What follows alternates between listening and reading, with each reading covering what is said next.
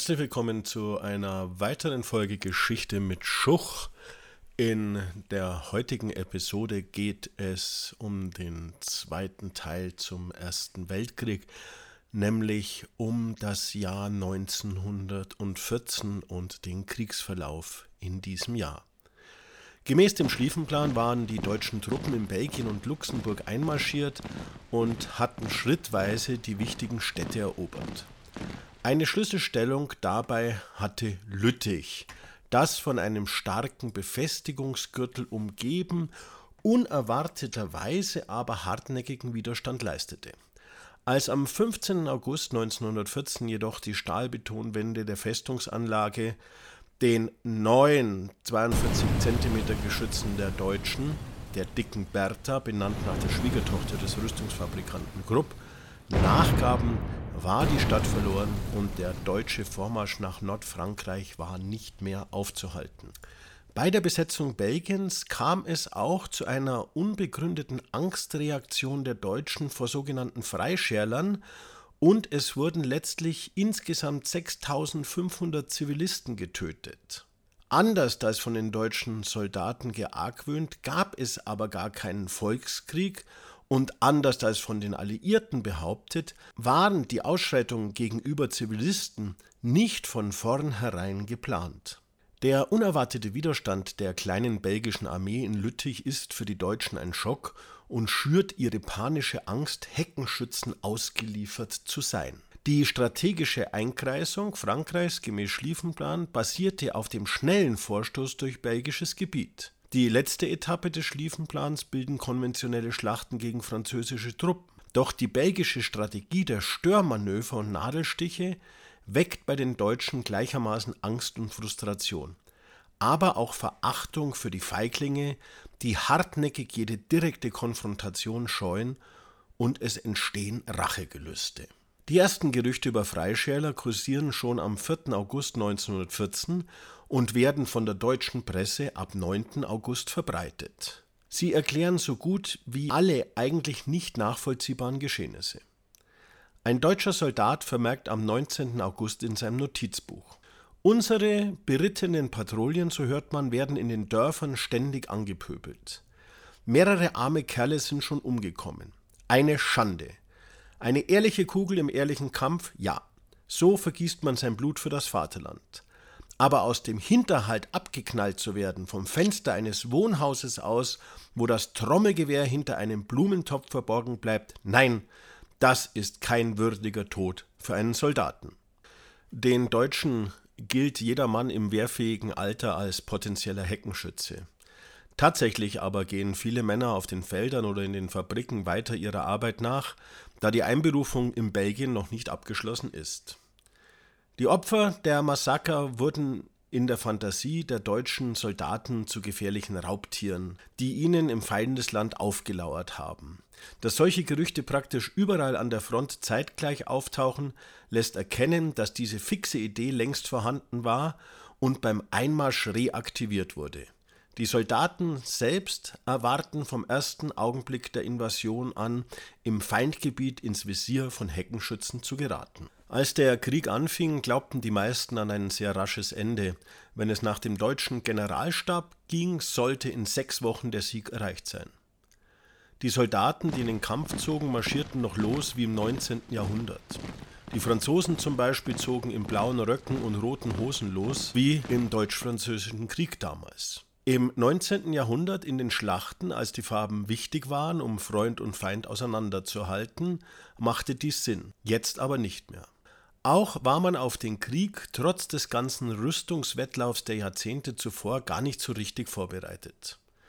Das bayerische Reserveinfanterieregiment 16, in dem ein junger Österreicher freiwillig Dienst tat, nämlich Adolf Hitler, konnte nicht einmal angemessen ausgerüstet werden und bekam statt der Pickelhauben zunächst mit Wachstuch überzogene Hüte und anstelle von Tornistern einfache Rucksäcke. An der Front erlebten die Soldaten dann aber rasch den modernen Krieg des 20. Jahrhunderts mit neuen Waffen, vor allem der weitreichenden Artillerie, Maschinengewehren, bald auch schon Flammenwerfern und Giftgas. Techniken, die dafür sorgten, dass ein rasches Ende zur Utopie wurde. Auch der zunächst schnelle Vormarsch der Deutschen durch Belgien und Richtung Paris wurde letztlich gestoppt. Entscheidend hierbei war die Schlacht an der Marne vom 5. bis 12. September 1914, die sich über einen Frontabschnitt von 300 Kilometern erstreckte. Mit dieser Schlacht zwischen Franzosen und einem britischen Expeditionsheer auf der einen und den deutschen Truppen auf der anderen Seite die die Deutschen zwingt, sich zurückzuziehen, endet der Bewegungskrieg und der für den Ersten Weltkrieg an der Westfront typisch gewordene Grabenkrieg beginnt. Hier an der Marne zeigte sich der Durchhaltewille Frankreichs, der darin resultiert, dass es gelang, den deutschen Vormarsch aufzuhalten. Werfen wir einen Blick in den Osten, denn das Deutsche Reich musste ja an zwei Fronten kämpfen. Und die verfahrene Situation im Westen, der Schlieffenplan war ja mit dem Erfolg der Franzosen an der Marne gescheitert, würde den Zustand auch weiter bestehen lassen. An der Ostfront war die erste wichtige Entscheidung bereits Ende August in der Schlacht von Tannenberg gefallen. Zur Verteidigung Ostpreußen standen zunächst nur 135.000 Mann der 8. Armee zur Verfügung. Da man ja nach dem Schlieffenplan zunächst die Kräfte im Westen konzentriert und nach einem dortigen Sieg Desi gegen Russland schicken wollte. Die Russen hatten aber, um den Verbündeten Frankreich zu unterstützen, schneller als gedacht mobil gemacht und waren Mitte August in Deutschland einmarschiert. Drei Armeen mit 650.000 Mann standen auf deutschem Boden. General von Prittwitz, der die 8. Armee befehligte, zog sich an die Weichsel zurück, woraufhin er von seinem Vorgesetzten von Moltke abgesetzt wurde. An seine Stelle tritt der bereits pensionierte 67-jährige Paul von Hindenburg, dessen Stabschef Erich von Ludendorff wird. Diese beiden entwerfen nun einen Plan, in welchem sie die Wendigkeit der deutschen Truppen der zahlenmäßigen Überlegenheit der Russen gegenüberstellen. Den Deutschen spielt dabei in die Hände, dass sich die vorrückende erste und zweite russische Armee so gut wie gar nicht abstimmen und der russische Funkverkehr unverschlüsselt ist. Hindenburg lässt am 26. August zunächst die zweite Armee angreifen, die am 31. August eingekesselt wird. Auf russischer Seite gibt es 50.000 Gefallene und Verwundete sowie 90.000 Gefangene. Der Befehlshaber Samonow erschießt sich. Die Deutschen wenden sich dann nach Nordosten und treffen auf die erste russische Armee, die in der Schlacht an den Masurischen Seen vom 6. bis 15. September unterliegt und sich zurückzieht. 125.000 Russen gehen in Kriegsgefangenschaft. Die deutsche Strategie war einfach ausgefeilter. Die deutschen Truppen waren beweglicher, ihre Infrastruktur war besser, die Planung war besser, die Bewaffnung war besser.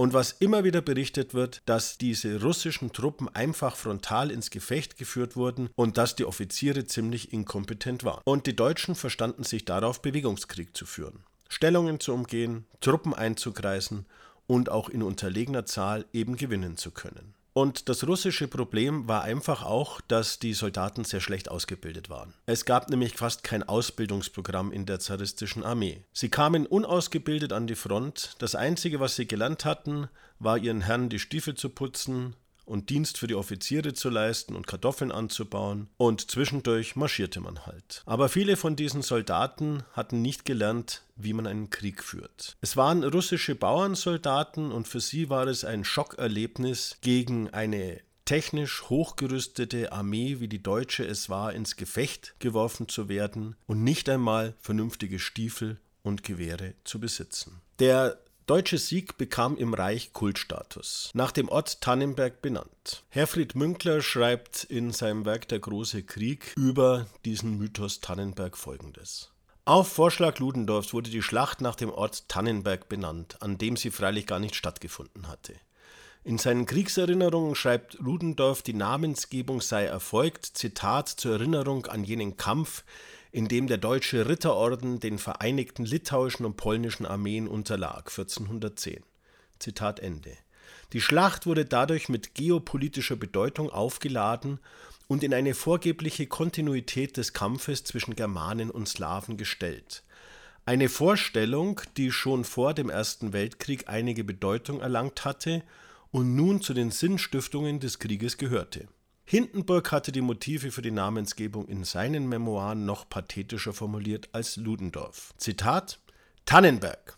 Ein Wort schmerzlicher Erinnerung für deutsche Ordensmacht.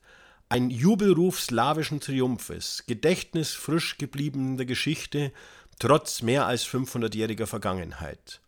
Ich hatte bis zu diesem Tage, dem 24. August, als Hindenburg auf der Fahrt zum Generalkommando des 10. Armeekorps an diesem Ort vorbeikam, das Schicksalsfeld deutscher östlicher Kultureroberung noch nie betreten.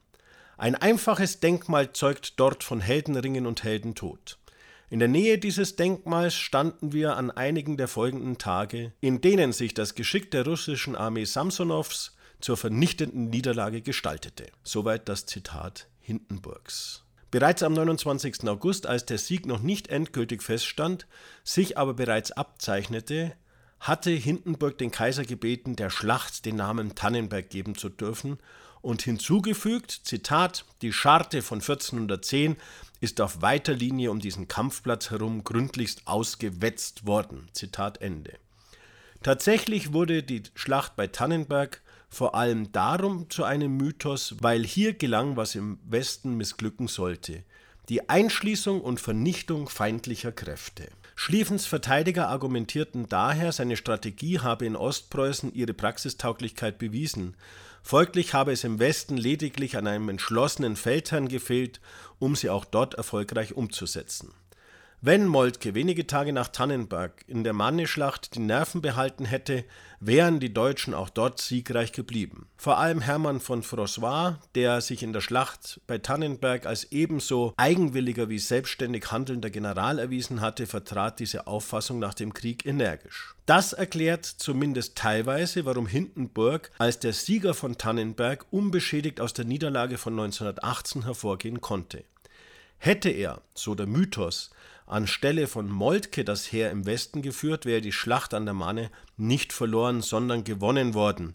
Der Mythos von Tannenberg wurde somit zum Fixpunkt eines geschichtspolitischen Konjunktivs, der während des Krieges und vor allem in der Weimarer Republik eine so große Bedeutung erhalten hat. Soweit Herfried Münkler, Der große Krieg, die Welt 1914 bis 1918, genaueres in den Shownotes.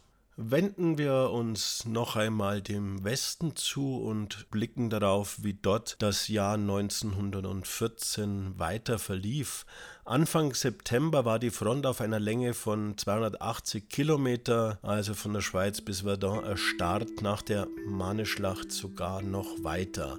Ein Versuch noch einmal Bewegung in die Sache zu bringen war der sogenannte Wettlauf zum Meer im November, der aber auch in der Verschanzung in Schützengräben endete und einen erstarrten Frontverlauf von 680 Kilometern vom Ärmelkanal bis zur Schweizer Grenze hervorbrachte. Zunächst nur als behelfsmäßige Schützengräben angelegt, entwickelte sich rasch ein weit verzweigtes Grabensystem, das dem Soldatenleben an der Front einen ganz eigenen Charakter aufzwingt. Wie dieser Grabenkrieg dann war, schauen wir uns in der nächsten Folge an, wenn wir uns mit dem Kriegsjahr 1915 näher beschäftigen. Das war's für heute mit Geschichte mit Schuch. Wenn euch mein Podcast gefällt, dann abonniert ihn doch. Ihr findet ihn in allen gängigen Podcast-Plattformen von Spotify, iTunes, über Google und so weiter. Bleibt mir gewogen bis zum nächsten Mal.